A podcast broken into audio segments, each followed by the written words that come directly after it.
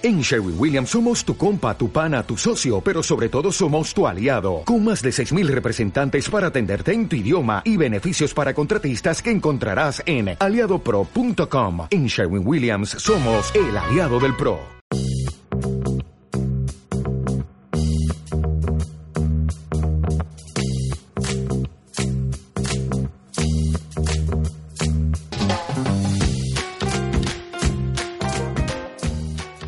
Hola melonas, Hola, jamonas. ¿cómo estáis? Estamos aquí. Tú estás jodida por lo que veo. Bueno, yo tengo voz de medio moco y un poco de dolor de estómago, tengo que reconocerlo, que he estado esta noche No hay que estar un siempre bien. Empiezo el año bien, empiezo el año bien. ¿Cómo empiezas el año, Cindy? ¿Con Yo positivismo? Sí. Bueno, ahora, ahora veremos qué narices es el positivismo, porque yo creo que es un poco, cada uno le da aquí el significado que quiere. Pero sí, muy bien, estoy muy contenta. Me han salido muchos proyectos, Tere. Mm. Estoy un poco agobiada porque estoy de exámenes, pero ya, ya me conoces un poco y sabes que yo disfruto teniendo estrés. A mí tener tantas cosas en el día que hacer, ver la agenda y que todo el calendario de Apple sea punto, punto, punto, punto, punto, punto, que es cada tarea, a mí eso me da la vida. En eso nos parecemos, parece ser. Bueno, hemos tardado un poquito en llegar, las fiestas navideñas, las gripes, etcétera, pero ya estamos aquí y tenemos una invitada a la que queremos mucho y admiramos mucho. Es Isabel Cuesta, más conocida en redes como una madre molona, experta en comunicación y certificada en disciplina positiva. Hola Isa. Toma ya, ¿cómo suena cuando lo dices Y tú? muchas más cosas que podríamos decir, pero no se dicen. Bueno, Mari, bueno, no nos pasemos. Pero No eso nos suena pasemos. importante, ¿eh? En tu presentación es como, Ah, ¿sí? Dios, ha venido la, la invitada más importante que hemos tenido hasta ahora. Salvando las distancias, hombre. Ay, gracias. Gracias. Una mano nos ha traído agua por aquí. water. Gracias, Candela. A Maravilla. Candela ya la conocen. Sí, sí, sí. Gracias, Volverá uno de Candela. estos días, seguro. Isa, ¿tú cómo afrontas el año? ¿Tienes propósitos? ¿No tienes? Yo ya he decidido no hacerme tener. propósitos. No, a ver, no es porque no los cumpla, que suelo cumplirlos, pero tras el tercer embarazo perdí la fuerza de voluntad y es algo que no he recuperado, ¿vale? Que nadie se preocupe ni se alarme aquí, ¿eh? Las primerizas no se preocupen, pero bueno, asumo que las cosas van fluyendo y entonces digo, pues no me hago propósitos, sí tengo proyectos, es decir, están ahí, tengo a marido ahí que me empuja para hacerlo realidad, así que con mucho mucho optimismo, con mucha alegría, pero yo como soy, con calma, es decir, no me no me pongo como tú ahí que me agobio, yo tanto punto en el calendario me da algo, Mari. Porque con, con proyectos nos referimos, o sea, con propósitos nos referimos a propósitos de año nuevo, lo de en enero empiezo el gimnasio. Por ejemplo. No, yo la verdad es que a mí el tema del calendario es como un constructo. O sea, a mí el día 31 de diciembre y el día 1 de enero es la misma mierda. Bueno, pues os voy a leer ahora, para empezar el programa, una serie de frases, a ver qué os dicen, a ver si os dicen algo o no, ¿vale? Vamos. Si puedes soñarlo, puedes hacerlo. No hay nada imposible. Lo único imposible es aquello que no intentas. Alejarnos de las personas conflictivas mejora la salud. No esperes a que las cosas pasen, haz que sucedan. El enemigo más grande del potencial humano es el conformismo. ¿Estáis de acuerdo? Son frases de carpeta, como digo yo. Son frases, efectivamente, que abundan hoy en día en libretas, llaveros, Sí. tazas. A mí hay algunas que me gustan. A mí, por ejemplo, la de las personas tóxicas que dan salud, eso sí que estoy de acuerdo. Personas conflictivas. Pues también, pues las personas conflictivas, si te alejas de ellas, creo que también ganas en salud. En eso justo, ¿no? Quiéreme cuando menos lo merezca porque será cuando más lo necesite. Sí, bueno, pero eso que te pase con tu entorno. Con Ah, de repente conocer a una persona y estar en proceso de... cono- Por ejemplo, hablemos de relaciones de pareja. Si estás conociendo a una persona y ya ves que es un poco problemática, mm, no. Fuera. Gana en salud. Chicas, Opino. querer es poder, que es en lo que se basa la mayoría de frases Yo creo que que ahí sí que no que discrepo, no estoy de acuerdo. Y además puede generar muchísima frustración, ¿sabes? Porque tú crees que todo es posible. Yo creo que la posibilidad está en intentarlo, pero siendo consciente de que te puede salir o no te puede salir. Yo tengo una filosofía de lo voy a intentar. Si me sale, genial. Y si no me sale, seguro que aprendo mogollón en el proceso. O sea, entonces mm, depende mucho de quién reciba la frase y cómo la interprete. Entonces, todo este el wishful thinking que viene del- de toda la literatura del bienestar, tipo El secreto, de Rhonda Byrne, Uf. etcétera, si proyectas algo que quieres, lo consigues, no estáis de acuerdo. No, es que ¿dónde está la ciencia en eso? De verdad, que a mí alguien me lo explique. Yo fui una de las que cayó en El Secreto, me lo leí, me leí un par más de libros de esta mujer. eh, toda mi vida giraba en torno a desear las cosas. Me, acuerdo que una de las frases que tenía el libro era, no tienes que desear que te toque la lotería, tienes que empezar a vivir como si te hubiera tocado la lotería, porque así es como lo atraes. Y yo, gilipollas de mí, lo, lo hacía, lo, lo estuve haciendo un par de semanas sinceramente, no solamente no me funcionó, sino que te creas expectativas de cosas. O sea, es lo que dice. No hay mejor estudio científico que el tuyo propio. Sí. O sea, no te funcionó bien. Sí. Pues ya está. Total. Evidencia científica la tuya, Total. ¿no? Creamos demasiadas expectativas sobre casi todo, quizá. A ver, también tengo que decir yo una cosa en este punto, ¿no? Yo viví una época de mi vida en la que era eh, como muy víctima de mis circunstancias, muy negativa en el sentido de que todo me pasa a mí, no puedo controlar lo que me pasa, qué desgraciada soy. Y de repente un día me cansé de todo ello, di carpetazo y empecé a decir, venga, que yo puedo, concho, que yo puedo. Pero es un mensaje que yo me daba a mí misma. Es decir, no venía producto de un libro de alguien que me ha dicho tienes que creer en ti. Y sí que hay una gran diferencia, ¿eh? Cuando tú crees en ti, tienes más papeletas de conseguir las cosas que si no crees en ti. Sí, pero eso es una obviedad. Al final proyectamos, es como el tema de los niños también. Muchas veces muchos padres proyectan cosas y miedos propios en los niños y lejos de conseguir que no pase, hacen que ocurra. ¿Sabes? Entonces, algo tiene que haber de científico en eso, ¿eh, Mari? Digo yo.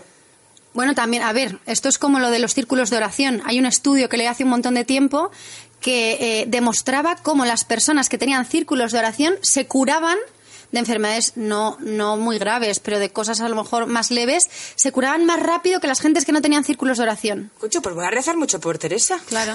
Ahora mismo vamos a hacer un círculo de Te lo voy a oración agradecer mucho. para Sí. que se cure rápido. Pero yo creo que eso es mm, también la fe, yo creo, el efecto placebo. ¿Creéis que la vida depende de las decisiones que tomamos o que hay un destino o un azar?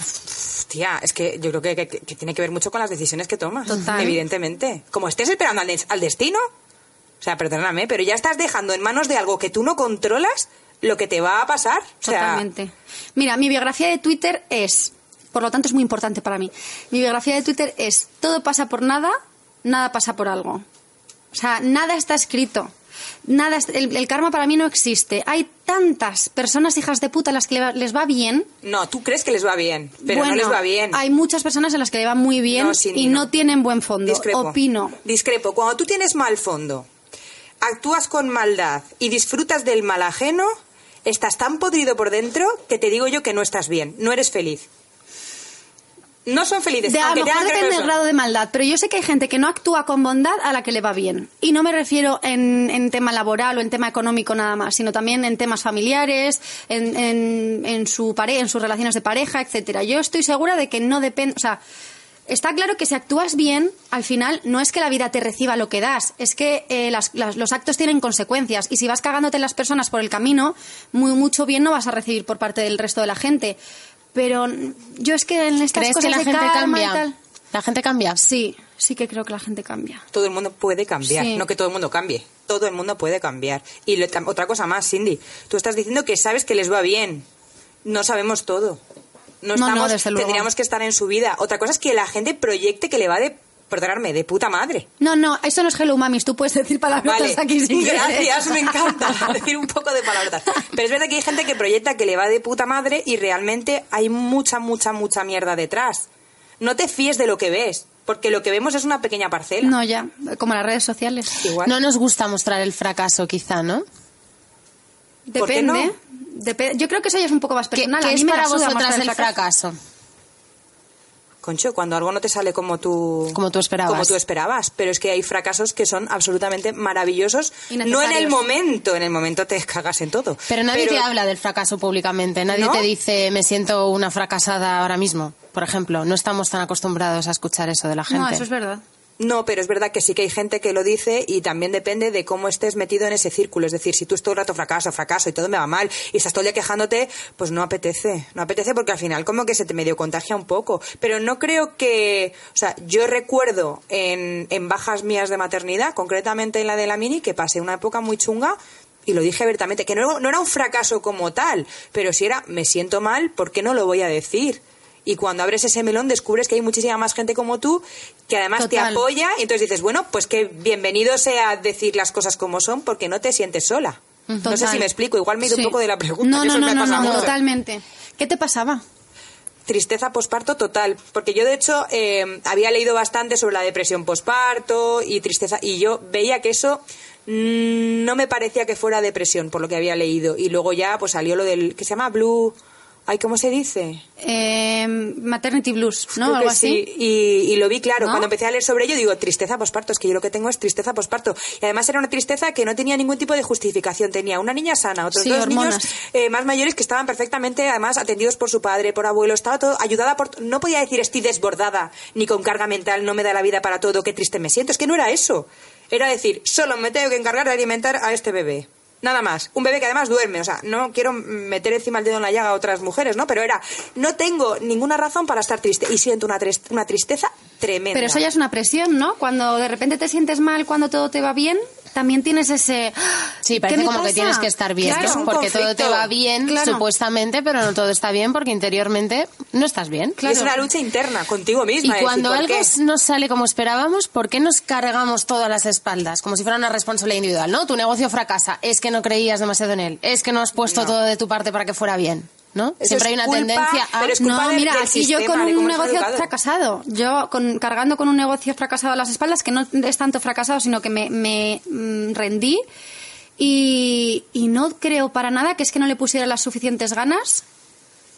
Y mira, eh, ahora mismo estoy hablando de que fracasé, fracasé en eso, yo creo.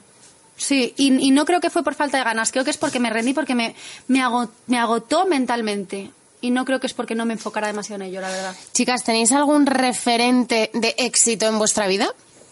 Alguien que hayáis dicho, joder, para mí esta persona llega a la excelencia. Tengo que- muchos. A ver, a ver, uno que se merezca que yo diga esto en público. Porque ¿qué es para vosotros tener éxito, para vosotras tener éxito en la vida? Yo lo tengo muy claro. Para A mí, ver. tener éxito es. A ver, hay muchos ámbitos en el- de éxito, ¿no? Pero para mí tener éxito es poder dedicarte a lo que te gusta. Da igual cuánto dinero ganes con ello, poder disfrutar de lo que haces, porque al final el trabajo, nos guste o no, es un 80% de nuestra vida. Es que pasamos mucho tiempo trabajando y poder trabajar en algo que te guste, para mí es ser una persona exitosa.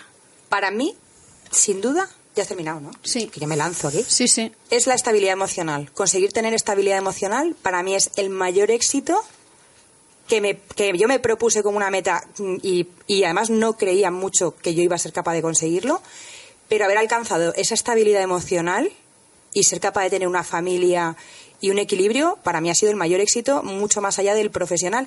Y además, lo digo con conocimiento de causa porque durante una temporada de mi vida yo he trabajado en algo que me gustaba, pero hubo un momento en que tampoco me apasionaba, pero no, estaba triste, o sea, que decir, lo llevaba bien. Digo, bueno, pero luego fuera del trabajo tengo otras cosas que me llenan mucho. Entonces era como muy, era encontrar un equilibrio, porque mucha gente es verdad que no se puede dedicar a aquello que le apasiona, ¿no? Y entonces yo creo que si vendemos eso también es un poco frustrante para muchas personas. Yo creo que se puede ser feliz teniendo un equilibrio, ¿no? A ver, que tampoco es que te tenga que, si te disgusta tu trabajo, si estás recibiendo, pues, eh, por ejemplo, acoso, ¿no? Laboral por parte de un jefe, una jefa puñetera, pues hombre, ahí es muy complicado decirte sé feliz, ¿no? Porque es muy difícil que estés equilibrado en ese momento. ¿Y por qué está tan maldecido el conformismo? ¿Por qué parece que uno no puede ser feliz en este mundo si no desea algo, si no hay algo a, a por lo que ir, ¿no? Una zanahoria que conseguir. Para mí no es maldito el conformismo, no va conmigo. Yo No está muy bien visto el sí, Sí, conformismo. desde luego, pero yo hay veces que envidio a la gente conformista.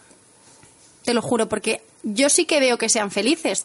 O sea, yo hay personas que veo que no tienen ningún tipo de ambición, que se conforman con lo que tienen y yo, bajo mi punto de vista, creo que podrían ir mucho más allá y están a gusto, están bien y qué guay, ojalá yo me supiera conformar. Yo es que a día de hoy, con 27 años que voy a hacer, no he parado diariamente de currármelo mm, 24 horas al día y es agotador. O sea, hay veces que, pens- que pienso, ojalá fuera conformista. O sea, para mí no es algo que esté mal visto el conformismo. Y depende del conformismo también. No es lo mismo conformarte con una vida de mierda que conformarte con una vida que, bueno, Que es una vida de mierda. Pues una vida que no te hace feliz, eh, pues es el, el no querer levantarte un, vier- un lunes para ir a trabajar, el no querer llegar a casa y alargar las jornadas de trabajo porque no quieres encontrarte. O sea, a mí ese conformismo no me parece, pero un conformismo en el que dices, mira, estoy en un trabajo que no me apasiona, pero estoy bien. Llego a mi casa, no somos perfectos, pero estamos bien, nos queremos, hay una buena base. Joder, pues ya me, me parece un buen conformismo, ¿no? O sea, que también habría que cogerlo un poco como con pinzas de qué tipo de conformismo, en qué tipo de situación estamos hablando de- del conformismo como algo positivo o negativo. Yo, si estás bien, chica, pues pues sé conformista. Y que aparte que tener ambición no siempre es algo positivo, porque el querer embarcarte continuamente en proyectos también es exponerte a que salgan mal y exponer tu estabilidad emocional. Y agotarte, que Hmm. tú misma lo has dicho, Cindy, no se puede vivir todo el día porque luego no sabemos parar. Claro. Y de repente paras y no sabes estar quieta porque de repente empieza, empieza a darte una angustia de, Dios mío, no, tengo que estar en movimiento. Cuando tú te cargas de mucho movimiento para no pensar, es un problema, porque al final todas esas preocupaciones y todo eso que te angustia va a seguir estando ahí. Entonces, Cuando no puedes parar es porque hay algo que no te apetece ver o confrontar, Yo- quizá. a ver, no estoy hablando como experta, pero yo creo que hay, hay de todo. Y es que escuché una charla y es un filósofo maravilloso, que no me acuerdo el nombre, lo, lo mencioné hace poco. Y, y tiene una charla, creo que es una charla de estas de, de ¿cómo se dice? De, de BBV, ¿vale? Y hablaba de eso, de, ay, ¿cómo decía?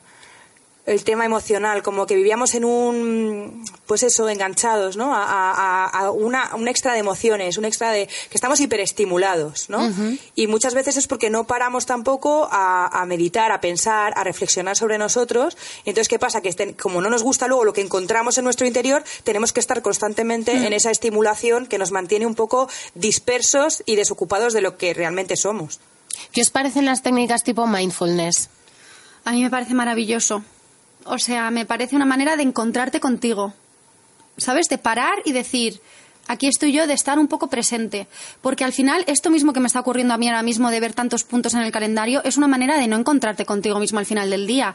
Y esos momentos, yo, por ejemplo, eh, yo desde que hice hipnoparto y empecé a meditar en el, en el embarazo, cada vez que tengo un día malo, cada vez que tengo ansiedad, medito. Y ta- meditar no bien. es sentarse um, a recitar cosas extrañas en lenguajes eh, antiguos, no. Es simplemente tan fácil como si te apetece ponerte una meditación guiada de YouTube, es que eso ya es dedicarte a ti cinco minutos. ¿Sabes? No, y ver cómo estás, ¿no? O sea, que la pregunta, yo quiero preguntaros una cosa. ¿Qué es el mindfulness exactamente? Atención plena. Es un momento de dedicación a la atención plena del presente. Fin. Es que hay muchos tipos de mindfulness. O sea, hay hasta máster de ¿Y mindfulness. rezar no sería un tipo de mindfulness? Sí, por supuesto. Porque yo lo veo en mi madre, hablábamos de las cadenas de oración. O sea, mi madre, claro, como oiga esto dirá, funciona, funciona, porque es verdad. O sea, ella dedica un tiempo a rezar y es que no la he visto más feliz a mi madre en la vida. Fíjate lo que te digo. Entonces, mm, sí podría estar vinculado. O sea, que sería una manera de, se- de hacer mindfulness. Mira, os voy a contar una cosa que os vais a caer, un segundo, os vais a caer de culo, porque yo con esto, está Candela ahí que lo sabe que ha pasado esto y es que es muy fuerte. He ido a misa, ¿Qué dices? he ido a misa, ¿vale? Ay, sí. La tía de Darío es monja, No hay nada que ya no ya, ya no- nada me puede sorprender No, no, de pues ti. he ido a misa. Sinceramente. Me encanta. muy heavy. He ido a misa porque la tía de Darío es monja y la quiero muchísimo y vive fuera y cuando viene a Madrid le digo, oye, mira, pues acompaño. Y luego aparte me apetecía a mí, después de haber sido madre, ir a misa para ver, para ver qué cuentan por ahí, ¿no? A ver qué me cuentas. Claro, a ver, a ver qué me encuentro. Y fui a misa el día de la familia, el día de la Sagrada Familia.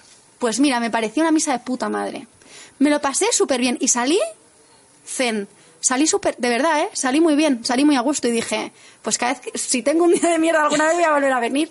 No, pero es verdad, más, tú sabes, esto lo hemos hablado alguna vez en Hello Mami, es que yo soy súper respetuosa con la religión. Soy atea, pero soy súper respetuosa con la... Y fui y dije, joder, pues no me parece nada malo. Eres un gran ejemplo, ¿eh? Pero un gran, gran ejemplo porque vamos... Me he quedado con saber antes quién es tu referente de éxito. Ibas a decir un nombre. No, no iba a decir ningún nombre, no me atrevo. No te atreves. No ¿Por creo que no te nadie se atreves? merezca que yo diga que es mi referente. No, no, es broma. Es que no, no sé, tengo muchos referentes ahora mismo no, de éxito, a nivel de éxito.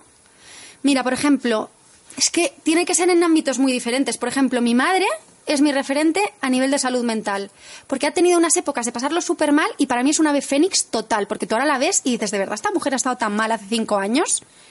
Eh, eh, referente de mm, éxito laboral, Paula, de Baby Sweet.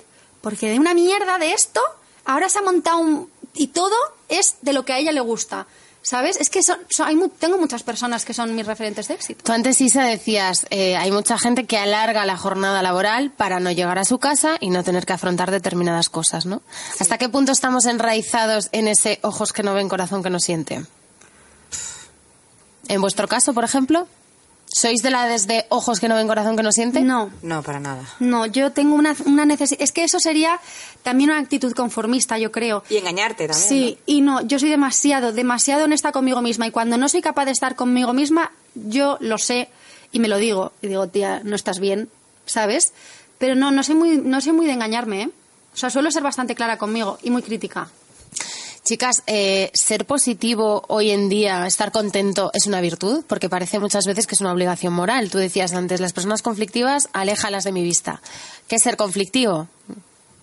Una persona contradictoria, una persona que no está todo el día poniéndote la sonrisita. ¿Qué es ser conflictivo para Mira, ti? el otro día eh, veía una charla de Elsa Ponset que decía eh, las maneras de ser una persona encantadora. Y hablaba de que una de las actitudes más encantadoras que puede tener una persona es ser positiva, ser optimista, el, venga, sí, tenemos este problema, pero vamos con ello. Y es que realmente me parece tan encantador eso en una persona. A mí las personas que son negativas me echan para atrás, me cargan, ¿sabes? Con su energía, esto. Y tampoco es que me mm, flipe la- las personas Mr. Wonderful, pero, coño, estamos en un problema, sí, ¿qué hacemos? ¿Nos mm, rebozamos en la mierda? Pues no, va- vamos para adelante y a tomarnos las cosas con humor. Yo ahora mismo eh, estoy saliendo, casi diría que he salido ya, de una situación horrible. O sea, he salido de una pedazo de depresión posparto de querer morirme li- literal, de decir, ¿para qué estoy viviendo? Y yo aún así he sabido mantener el humor muchas veces. Y eso es algo que me voy a agradecer siempre.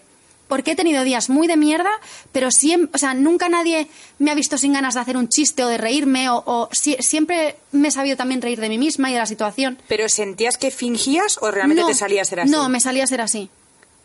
Me salía a ser así, en la más virtud. mierda profunda que he estado. Y no es que quiera decir ahora, mira qué encantadora soy, pero eso es algo que me gusta de mí y que me gusta de las personas. ¿Has leído algún libro de autoayuda alguna vez? Joder, no te estoy diciendo la mierda esta del, del ¿cómo se llame? Del, del secreto. No se llama el secreto, ¿no? Y El el otro es la gratitud secreto. o el amor o algo así. Yo no fui capaz de leerme el secreto, El poder. Eh, O sea, el secreto te lo leíste entero. No, no, que me he leído todos. Son tres. Me he leído A los tres. Me he leído los tres. Y es una época de mi vida. Me, arre- me- me arrepiento más de esa época de mi vida de cuando era choni. Fíjate tú. ¿Qué sea- le dirías a esa gente que dice, ahora que dices que te arrepientes, qué le dirías a toda esa gente que dice que los libros de autoayuda es una forma de manipular las personas? Que es verdad. Que te están ofreciendo el antídoto contra algo Es cuando en realidad no existe. Es verdad. ¿Tú crees que es así? Sí, totalmente. Los libros de autoayuda, me vas a decir tú qué método científico siguen, qué, qué evidencia tienen, qué, qué- qué psicología están utilizando. Por favor, a mí que alguien me lo diga, el, el secreto en concreto. A ver, por ejemplo, Jorge Bucay. Es un tío que sí que tiene cosas que podrían considerarse de autoayuda, que te lo pinta. Tú sabes quién es, ¿no? Sí, hombre. que te lo pinta todo como, como mediante historias, pero, por ejemplo, tiene un libro que sería de autoayuda de la pareja, que yo me lo he leído, que es Amarse con los ojos abiertos, o algo así, o con los brazos abiertos, que lo ves y sí que sí, tú ves que tiene sentido lo que te está diciendo, te lo está pintando a través de una historia, pero tú esto coges y dices, vale, pues sí, pero el, secreto, el poder, eso es una cosa que se ha sacado una, tía del bolsillo es millonaria o multimillonario, no sé si es un tío. Pregunta, si es millonaria... No, ya es por abrir el melón del todo. Yo no fui capaz de leérmelo, ¿eh? Me pareció absolutamente El infumable. método Silva, Pero ¿sabéis? infumable, ¿eh? No. Para mí fue, o sea, y mira que es una tía optimista, que además yo venía, en ese momento ya estaba bien, o sea, era una tía ya que, que había salido del, del hoyo. Y no fui capaz, o sea, fueron como cuatro o cinco páginas, dije, mira, o sea, no puedo. Como el de dejar de fumar, tampoco pude. O sea, me daba mucha pereza leérmelo. ¿No? Yo dejé de fumar por la pereza que me daba leer el libro. dije, fenomenal, a la tercera página dejé de fumar. Oye, pues funcionó. Joder, pero por eso te digo que igual el secreto a nosotras no, pero... Concho, ¿hab- ¿le habrá funcionado a, no. a alguien? Porque si no, porque va a ser un bestseller. Placebo. Ah, que por qué va a ser un... Hombre, coño, porque te está vendiendo... Mira, te lo está lo ha escrito una persona que es millonaria, ¿vale? Eh, vende muchísimo porque te hace pensar que tú vas a conseguir un montón de cosas en la vida. Oye, que no todo el mundo triunfa en la vida. ¿Sabes? No, no puedes, tú no puedes hacer pensar a la persona que está comprando el libro que le va a ir de puta madre, que le va a tocar la lotería. Por favor, es que ese libro lo que te viene a decir es que, si, que tú puedes atraer que te toque la lotería. Y, y hacen conferencias por el mundo. Hay un documental en Netflix en el que sale gente. A mí me tocó la lotería porque leí el libro de no sé qué. Vete a tomar por culo. No, no es por el secreto ni por el Luego poder. hablaremos de esto en los niños, que me interesa mucho. eh, luego hablaremos ahora en nada de, de disciplina positiva. Vamos a llevarnos esto a la disciplina positiva. Venga. Pero antes quiero haceros una pregunta, porque hay una palabra compleja, bastante mal usada y con una fama horrible, que es el ego. ¿Qué es para vosotras el ego? ¿Es bueno el ego? A ver, es que tiene muchos significados el ego. Por ejemplo, yo ahora en la carrera lo estoy estudiando como una parte de... exceso de autoestima. El exceso nunca es bueno. ¿No? Sí, pero yo me pregunto, ¿a partir de qué momento yo paso a- de quererme normal a quererme demasiado? ¿No? Porque a un hijo no se le quiere demasiado, a un padre no se le quiere demasiado. porque yo me estoy queriendo demasiado? Para mí el tener ego Yo creo que depende del nivel, ¿no? Hasta un cierto punto será algo bueno para ti y después serás un plasta de cojones. No lo sé. Yo creo que, Yo tiene, que haber, yo creo que tiene que haber algún complejo de inferioridad por ahí escondido. Para que tú llegues a excederte en algo y no estar equilibrado. Eso es lo que dice Freud, de hecho. Ahí tiene que haber un complejo o algo. Pero claro, eso tienes que preguntárselo a, una, a un experto en esto, claro. O sea, yo te puedo decir mi opinión, pero mi opinión, ¿Cuál es tu opinión? Mi, mi opinión es ese, que ningún exceso, o sea, yo desde que leí Aristóteles tampoco leí mucho. En el término medio, ¿no? Tampoco leí mucho, me bastó en el término medio. Está la virtud, o sea, es que no puedo comulgar más con una frase que con esa. Y tú misma lo has dicho, ego es exceso, ¿no? ¿Cómo encontramos el término medio? Pues eso es lo que cuesta un cojón y medio, Mari. Cuesta, cuesta. Pero ahí es donde tú tienes que intentar ver, pero claro, es que es muy complicado. Y luego tampoco podemos dar lecciones porque no sabemos cómo está la persona que nos está escuchando. En este caso, porque estamos haciendo un podcast, ¿no? Entonces, eh, es como la disciplina positiva. Tú dices, no, eh, vamos a ver, es sentido común, ¿eh? La disciplina positiva es sentido común. Pero yo siempre digo, si tú no estás bien, de aquí, de la cabeza, si tú no tienes una salud emocional medianamente equilibrada, te va a generar más frustración porque no vas a ser capaz de hacer esto. Entonces, Vamos con disciplina positiva. así, venga, taca, Con la experta. En tu Bueno, libro, no Una ¿eh? madre molona, Más la defines como modelo educativo basado en entender al niño y comprender su comportamiento, de tal forma que nos capacita para saber guiarlos de una forma positiva y afectiva, a la vez que firme y respetuosa. ¿Por dónde empezamos a entender a nuestros hijos? Pues mira, yo empezaría poniéndome en su lugar. Empatía. Sa- ¿Sabes qué pasa? Que yo siempre lo digo en los talleres, digo, mm, nosotros hemos sido niños y nos cuesta muchísimo entender a los niños. Y los niños no han sido adultos y esperamos que actúen como si fueran adultos. Entonces, que no tiene ni pies ni cabeza. O sea, al final, si te das cuenta, es muchísimo sentido común. Todo lo que has dicho es sentido común puro y duro. Pero no todo el mundo actuamos con sentido común. Y luego nos pesa mucho la educación que hemos recibido. Por un lado, eh, podemos repetir patrones porque es como ese piloto automático que reproducimos, pero por otro hay gente que tiene muy mal recuerdo de esa educación contrario. quiere hacer exactamente lo contrario. Entonces, claro, esos son, ex- te- si te das cuenta, son excesos. Ahí no estaría el término medio. O sea, están yendo o a la permisividad que no es respetuosa con los padres, o se están yendo al autoritarismo, que no es respetuosa con el niño. Y la disciplina positiva pues se sitúa justo en el término medio, siendo una manera de educar a los niños de manera respetuosa para ambas partes, para los padres y para los niños. Hablas de ponerse en el, en el libro hablas- de ponerse al nivel del niño, ¿no? Además de en un sentido literal que creo que es Sí. importante, ¿no? Sí, sí, importantísimo. Eh, ¿En qué sentido nos ponemos a su nivel?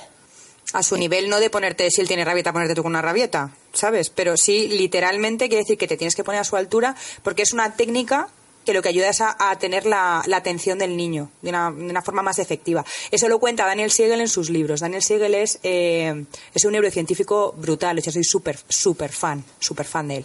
Y, y lo dice como una técnica más. Y es verdad que funciona. De hecho, en uno de los libros decía, incluso si puedes ponerlo un poquito más elevado, ¿vale? Te va a prestar atención más fácilmente. Entonces yo igual le siento en la encimera de la cocina y yo me siento en la silla y así consigo su, consigo su atención. Y realmente, bueno, pues, pues es una manera de conectar con el niño mucho más, mucho más eficaz que si le estás hablando desde arriba. Pero es que tú imagínate que a ti te hablaran desde arriba.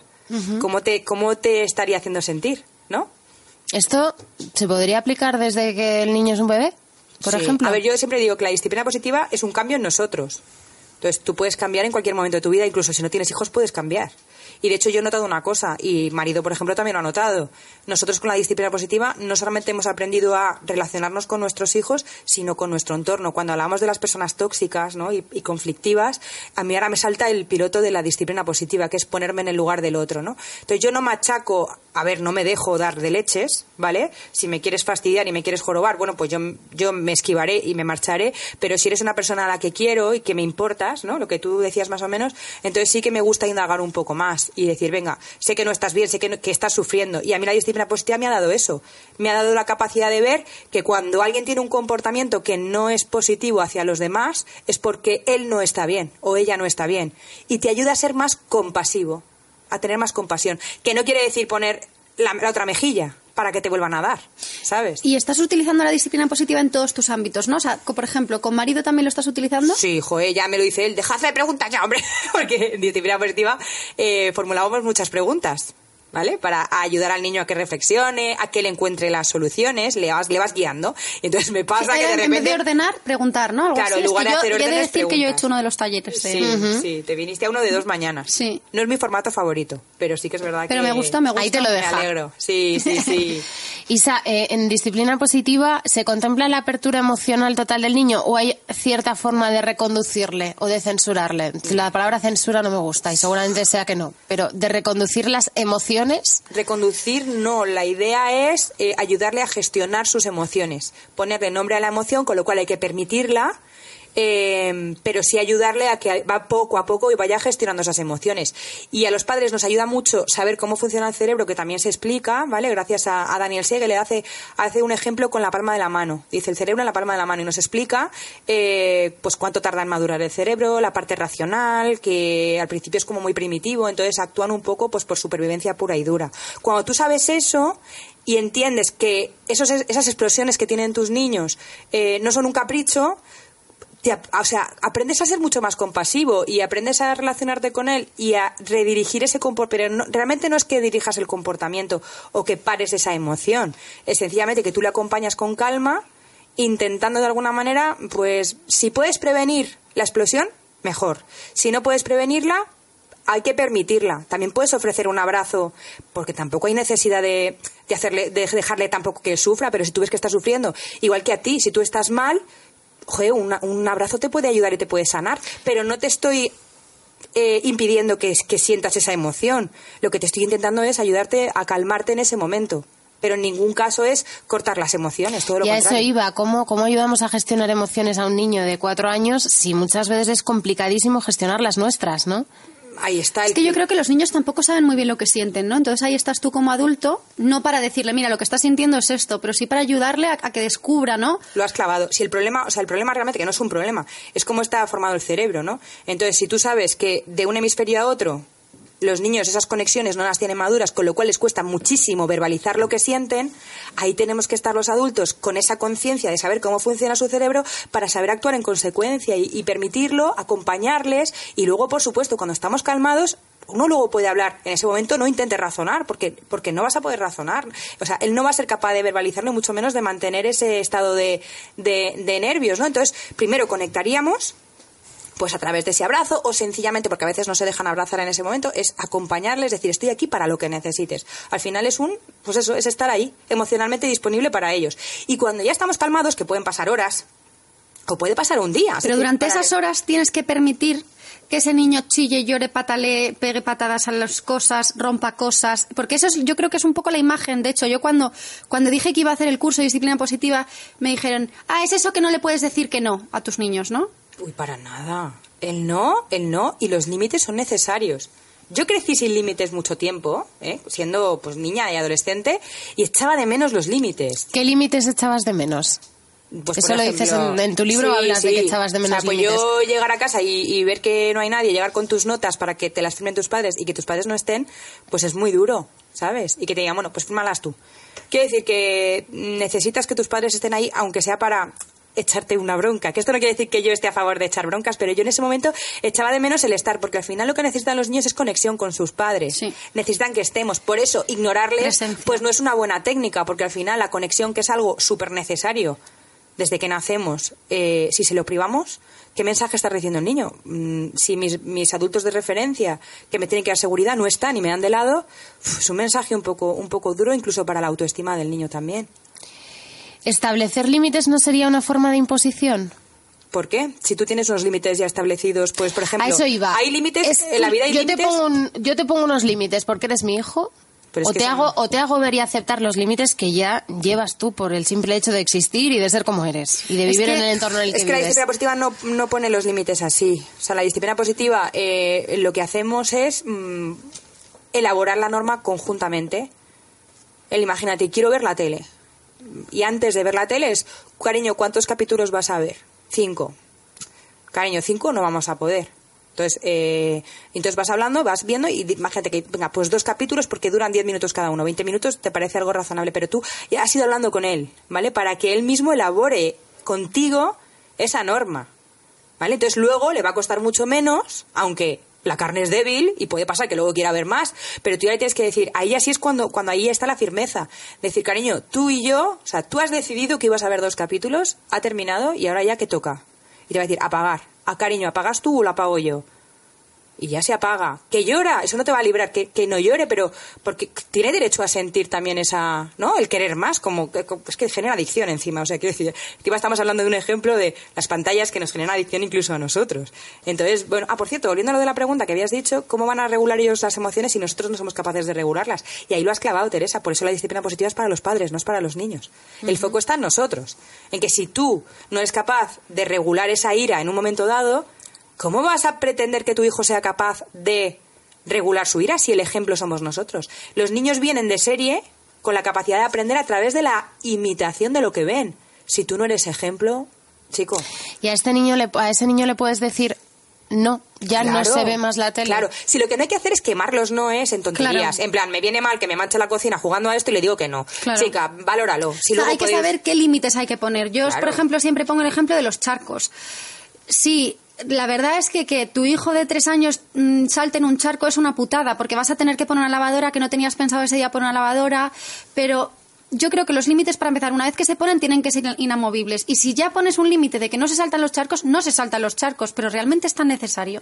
Realmente es algo tan peligroso. También ta- es algo que, que le va a hacer tanto daño saltar en ese charco. Yo creo que los límites tienen que ser, no puedes cruzar en rojo. Eso sí que tiene que ser un límite. Y eso ya sí que es un límite en el que tienes que intervenir tú y pasarte la disciplina positiva por el forro, ¿sabes? Pero yo no, creo que pero eso es que sí con que es... disciplina positiva tú le puedes explicar al niño eh, que, eh, mm, o le puedes ayudar a que él razone el por qué no puede cruzar cuando el semáforo está en verde, ¿no? Mm. O sea, tú puedes decir, cariño, mm, cuando se pone el, el semáforo en verde, ¿qué quiere decir? Que los coches pasan, ¿vale? Eh, en ese momento tú puedes cruzar, imagínate que te dice, sí, vale, ¿qué pasaría si tú cruzas cuando los coches están pasando? Claro, le estás haciendo razonar y que al final el, el mismo... Claro, porque si es una cosa impuesta por ti, lo que más le va a apetecer es hacer lo contrario, ¿sabes? Es que ¿Cuán que importante es el lenguaje que empleamos con nuestros hijos? Una frase puede cambiarlo todo. Lo es todo, lo es todo. ¿Y hasta qué punto se, eres sincera con ellos? ¿Hasta qué punto no hay un lenguaje disfrazado? ¿no? Por ejemplo, en tu libro hablas de, eh, ahora no recuerdo, la- para nombrar las frutas eran los, los, eh, las chuches de los árboles, Ay, las ¿no? chuches de los árboles, sí. O sea, ¿hasta qué punto se disfraza el lenguaje para conseguir algo? Bueno, quizás ese no sea el mejor ejemplo, pero porque yo, eh, bueno, me metía un poco y me meto en el universo del niño, ¿no? El niño de forma natural aprende jugando. Pues si yo me meto en el juego y realmente son las chuches de los árboles, el azúcar natural que sale de, ¿no? Son las frutas. Es decir, si lo piensas, bueno, pues puede ser discutible, pero realmente no creo que yo esté mintiendo a mis hijos. Otra cosa es que yo le diga, yo qué sé, que estás jugando con ellos. es una manera de jugar, es una manera de entrar en el universo del niño, ¿sabes? Entonces no siento que yo disfrace, es decir, en casa tiene que haber unas normas como hay normas fuera de casa. Tampoco puedes educar a los niños para un mundo que no va a ser el real, ¿no? Digo yo, ¿qué sentido tiene que yo les enseñe a mis hijos que en casa pueden hacer lo que quieran? Que no es el caso, sin límites, y de repente salgan a la calle y se encuentren en un mundo lleno de límites. Pues es, es un choque frontal muy, muy gordo. Igual no va a ser capaz de seguir esas pautas si no ha tenido una práctica desde pequeño en casa. Digo yo. Una de las cosas, uno de los problemas eh, que, que tiene el ser humano es que hasta que no nombra algo y no lo etiqueta, parece que no existe, ¿no?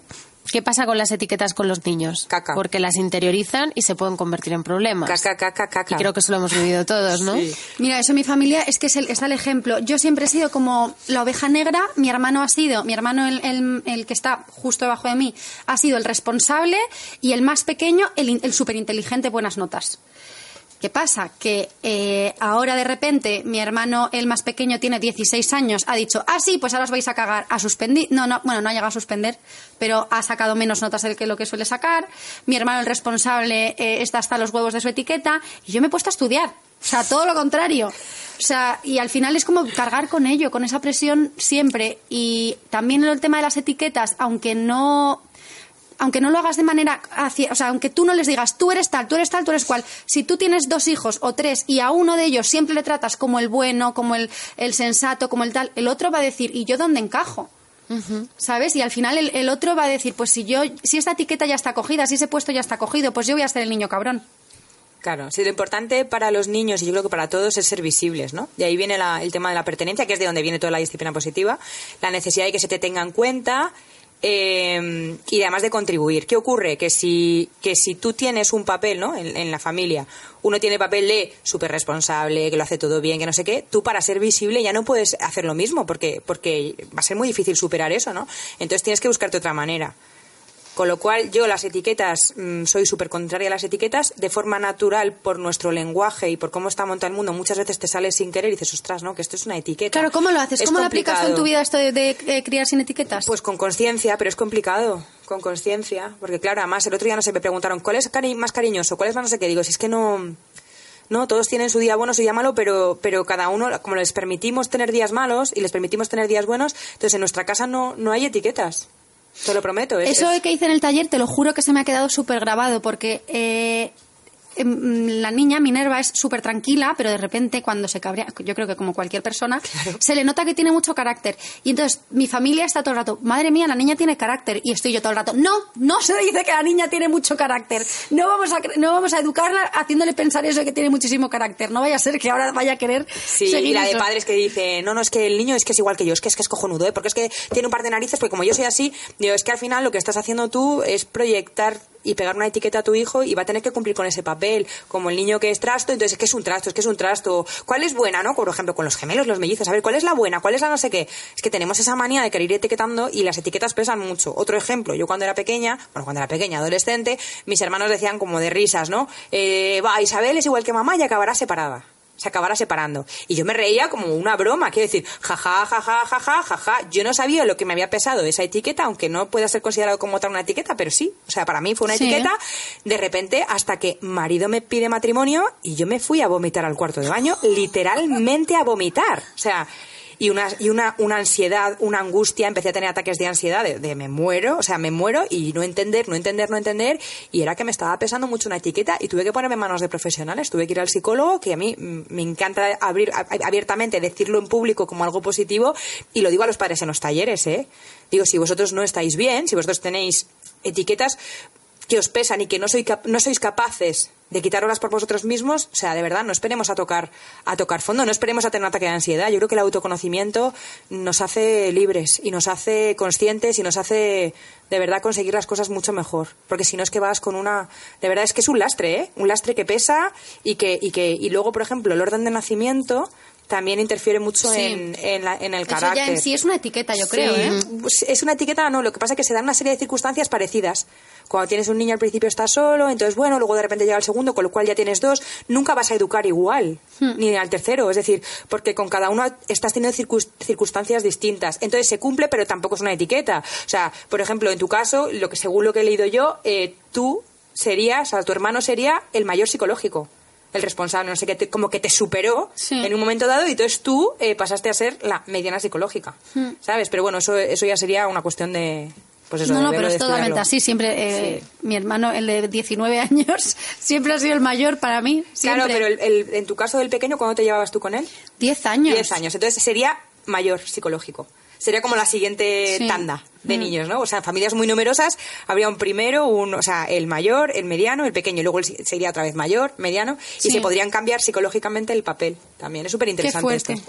Isa, ¿qué pasa con el castigo? ¿Qué le dirías a toda esa gente que seguro que te has cruzado con unos cuantos que te dicen que la disciplina positiva es una chorrada, Sí. que, que a ellos en su época les dieron unos cuantos azotes y les funcionó muy bien y que no tienen ningún trauma por ello? Esta frase me imagino que te la has encontrado. Sí, yo les, fíjate, les voy a contestar con disciplina positiva. Te entiendo. O sea, te entiendo muy bien. Y entiendo que además estás agradecido por la educación que has tenido, que tus padres han actuado con todo el amor del mundo y eso es que es innegable. Nuestros padres nos han educado como sabían, con las herramientas que se tenían en ese momento y con la información que se tenía acerca del cerebro, que no tiene nada que ver a la que se sabe ahora con todos los estudios científicos que hay. Dicho lo cual, la disciplina positiva no es una cuestión de fe de es una chorrada, no creo en ello, tal y cual. No es una cuestión No. de fe, es una cuestión que está incluso avalada científicamente. Entonces, bueno, hay una cosa que tú quieres conocerlo o no. Yo no voy a decir que el castigo no funcione. El castigo te puede funcionar perfectamente para cortar y acabar con una conducta. Pero sí te voy a preguntar, ¿qué está aprendiendo el niño? Claro. O sea, al final, tú le estás diciendo que si hace esto, va a tener un castigo. Pero ¿qué ocurrirá cuando tú no estés delante? ¿Repetirá ese comportamiento porque ya no tiene posibilidad de que tú le castigues porque tú no le estás viendo? ¿Qué niño va a aprender más? ¿Al que le haces cuestionarse las cosas sin culparle o al que le culpas le hace sentir mal para que aprenda una lección. ¿Y cómo se contemplaría desde la perspectiva de disciplina positiva? Por ejemplo, una clase de 30 niños, hay un niño que no para de incordiar a los demás, que está interrumpiendo todo el rato la clase. ¿Qué hace la profesora en ese momento? Claro, pero yo no soy profe. A mí es que no me gusta mucho hablar de lo que ocurre en las aulas porque yo no he estado metida en un aula con 30 niños y me parece que merece un respeto absoluto y Llevémoslo a total. una casa. Tú que eres madre de familia numerosa. ¿Qué, qué haces cuando tu hijo se comporta mm, como no debe? pues lo interpreto como una necesidad no cubierta, ¿vale? Y voy descartando. Como cuando son bebés y lloran. Y dices, a ver si tiene caca, a ver si tiene hambre, a ver si tiene sueño. Pues con los niños también pasa, que no son capaces de verbalizar muchas veces el hambre, el sueño. Entonces yo voy descartando cosas. Ahora les conozco mucho a mis hijos, entonces me cuesta menos. Y ellos están aprendiendo a verbalizar también lo que les pasa, que también eso ayuda mogollón. O sea, Y lo que se vayan también ellos me imagino que se irán conociendo, ¿no? Sí, no son conscientes de ese conocimiento, pero sí son conscientes de que pueden poner nombre a las emociones y, por ejemplo, he hablado mucho de los celos con la mayor porque ha tenido rachas, fíjate que nunca tuvo celos y de repente pataplas, ¿no? Entonces, eh, está guay porque nosotros ante un mal comportamiento somos capaces de descifrar ese código y decir, vale, le está pasando esto por esto. Y entonces actuamos en consecuencia. Si mi hija eh, decide tomar una mala decisión porque tiene necesidad de sentirse visible para nosotros, ¿vale? Porque al final es la mayor, eh, entonces, bueno, pues lo pone fácil, tal y cual, y de repente le estamos haciendo más caso pues a la mini porque es más pequeña y necesita al mediano porque porque sí porque es más movido y tal y cual venga pues entonces qué pasa que ella en un momento dado pues tomará malas decisiones para ser visible entonces nosotros en lugar de enfadarnos O en lugar de castigar. y en lugar de castigar, pues a ver si hay mucho follón, eh, imagínate, hay mucho follón, se está liando para, encima están los abuelos, que, ay, mi niña, no llores, que te damos no sé qué. Pues entonces yo lo que hago es coger a mi hija en brazos, o marido lo hace si no, eh, la llevamos a su habitación y poco a poco pues le ofrecemos nuestro abrazo para que se tranquilice. Esto lo hago así porque a mí también me afecta mucho el sentirme juzgada, porque cuando hay Claro. gente, cuando hay público presente te pone muy complicado Claro. actuar así. O sea, la gente está esperando un bofetón, está esperando un castigo, está esperando un grito. Entonces, claro, actuar distinto es difícil. Entonces yo pues prefiero cogerla y me la llevo a mi sitio y ya, pues poquito a poco espera que se relaje. Y cuando está tranquila hablamos. Cariño, ¿cómo crees que se ha sentido tu hermano cuando le has pegado con la silla, por ejemplo, ¿no? O cómo crees que tal, o qué crees que podría pasar. Y ella misma, ella misma es capaz de decir, jo, lo siento. Incluso te dices que estaba muy nerviosa. ¿No? Y entonces luego yo ya digo, vale, lo que, lo que asumo es que se está portando así porque se siente menos visible, ¿no? Claro. Tema de celos. Cariño, estoy deseando que tengamos un tiempo especial para las dos. ¿Dónde se te ocurre que podríamos ir? Que elige lo más sencillo. Que lo más sencillo es igual, mm, pues mamá, que, que mm, meterme en tu cama y que veamos un capítulo de mi serie favorita en la cama, ¿no? Que es como lo más, no lo hacemos nunca, pero ya es un plan especial para ella. Pues así hacemos, ¿no? O sea, yo interpreto esa necesidad y luego voy a intentar cubrirla. Sin, no sin antes reconducir ese comportamiento y decirle, cariño, cuando sientas muchos, muchos, muchos celos de esos que sientes, ¿qué podrías hacer? ¿No? Y entonces nos inventamos una... Esto me lo dijo una seguidora que era psicóloga. Me dijo, ponle mm, que le pusiéramos una contraseña. Una... Sí, una... ¿Como una un- palabra clave? Una palabra clave. Entonces, cuando tú sientas muchas ganas de pegar a tal o de hacer no sé qué porque sientes celos, crees que queremos más a tus hermanos, en ese momento dime una palabra secreta y tal. Nos inventamos una palabra secreta entre las dos. ¿Y lo utiliza? Y la utilizan mogollón. Qué fuerte. La utilizan mogollón. Es, Qué fuerte. Es brutal. Podría no utilizarla, Claro. porque también es verdad que un cerebro inmaduro, pero claro, esta niña ya tiene seis años, ya es otro rollo. O sea, al mediano sí le costaría más porque es, madurativamente pues va un poco más despacio y sí le costaría más. Pero es práctica, o sea, no, va, no vas a conseguir esto así, ¿no? Rápidamente. En disciplina positiva trabajamos a largo plazo Claro. que eso es una cosa que en esta, en esta sociedad ahora no se estila. O sea, al final el castigo es súper rápido. Mira, castigada. Qué rápido te he castigado, ¿no? Pero es que realmente, ¿Y cómo- el- el- los, vamos a ver, los castigos, ¿tú qué quieres hacer con un castigo? ¿Qué quieres conseguir? ¿Quieres educar o quieres que te obedezcan? Y, y el problema es cuando, la- cuando los padres, que sin herramientas, de repente utilizan el castigo como, un, como una herramienta para educar y es que no están consiguiendo lo que quieren y están rompiendo una relación. Isa, tú eres católica. Sí. De- ¿Cómo, ¿Cómo compatibilizas o cómo compatibilizaría una madre la disciplina positiva con la enseñanza católica del castigo, el demonio, el infierno, cielo? Uy, hija, es que yo soy, no soy ¿no? una católica tipo, me temo. O sea, yo, y esto le disgustará mucho a mi madre, porque además me dice que no, que la religión es lo que es y tal, y yo estoy de acuerdo con ella, pero bueno, yo creo que hay que respetar todas las opciones, y yo tengo, pues, tengo mi, mi idea, ¿no?, de vivir la fe, yo creo en Dios, porque además es que, o sea, La vida me lo ha demostrado, entre comillas, no me hace falta verlo porque eso es la fe. Tenemos que no hacer, te haga por favor, falta un capítulo de, de Sí, religión. religión. Pero ya hay cosas que no, que no estoy de acuerdo. Que yo creo que Dios no estaría de acuerdo con determinadas cosas. Entonces, por eso yo a veces choco con mi madre porque me dice, no nada. Digo, bueno, mamá, tranquila, ¿sabes? Es mi manera de verlo. Yo lo siento mucho, pero es así. O sea, que, que en ese sentido no me genera conflicto con la disciplina positiva. Pero sí que tuve una mamá en un taller que me dijo, claro, es que en mi fe se habla de la obediencia como lo tal y tú me estás Es diciendo verdad. que la obediencia, digo, mm, ya, digo, ya, pues ahí es que no te puedo decir nada más que, que en disciplina positiva consideramos que la obediencia no, pues no, no resulta interesante, porque no es una habilidad para la vida, porque tú dentro de 25 años, cuando veas a tus hijos, no te gustaría encontrarte una persona sumisa, ¿no? O sea, la obediencia en un adulto no nos gusta. ¿Por qué nos gusta en un niño? Pues porque te vamos con muchas prisas y quieres que te hagan caso a la primera, nos ha jorobado. Claro que sí, se tarda mucho menos. La disciplina positiva es un trabajo. Sin embargo, eh, lo de antes no, no da tanto trabajo. Ahora, qué efectos tiene a largo plazo. Yo creo que lo que tenemos que pensar es en ese largo plazo, en lo que queremos que se conviertan nuestros hijos. Antiguamente no sabías cómo hacer que tus hijos crecieran con una buena autoestima. Ahora tenemos aquí evidencia científica y pistas para hacerlo, concho, pues no desaproveches por lo menos el conocerlo. Y luego podrás decir, pues no estoy de acuerdo con esto y no lo hago. Pues ya está, pues no lo hagas, pero por lo menos conocerlo.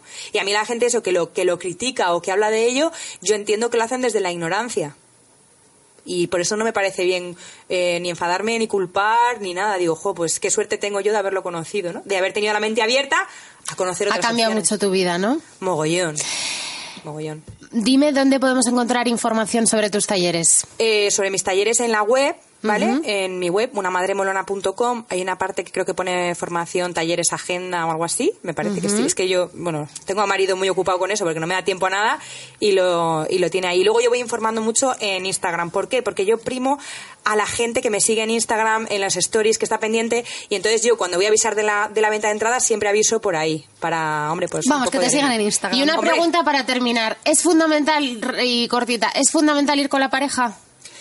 ¿Lo Es- recomiendas? Es, recomendable, pero no fundamental. Mujer hombre, da igual, pero y que te voy a vaya con decir la por pareja. qué. Porque yo empecé sola en esto, con un marido que se pensaba que esto era una cuestión de fe y que no creía en ello, y que a base de verme a mí fue como él se animó. Entonces, a las, a las madres que vienen solas, que son muy poquitas, la verdad, y se sienten como distintas en el taller y dicen, somos las únicas que venimos sin maridos.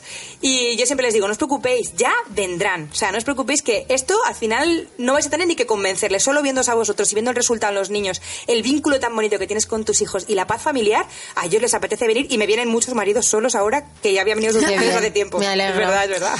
Isa, un súper placer. Igualmente, de verdad, ¿eh? Qué cortito, ¿verdad? Ay, sí, Siempre se hace cortito, sí. Sí. Quien le haya picado el gusanillo esto la disciplina positiva, ya sabéis, una madre molona, Cindy. Gracias como siempre. Muchas gracias. A los que os ha gustado el programa, suscribíos a la Factoría Fibetalanda. Encontraréis, como siempre, cada jueves uno nuevo. La semana que viene nos vemos con otro y nos vemos por las redes Instagram, melón con jamón, podcast, barra baja podcast, que es me lo digo, melón con jamón, barra baja podcast. Hasta la semana que viene. Hasta la semana que viene.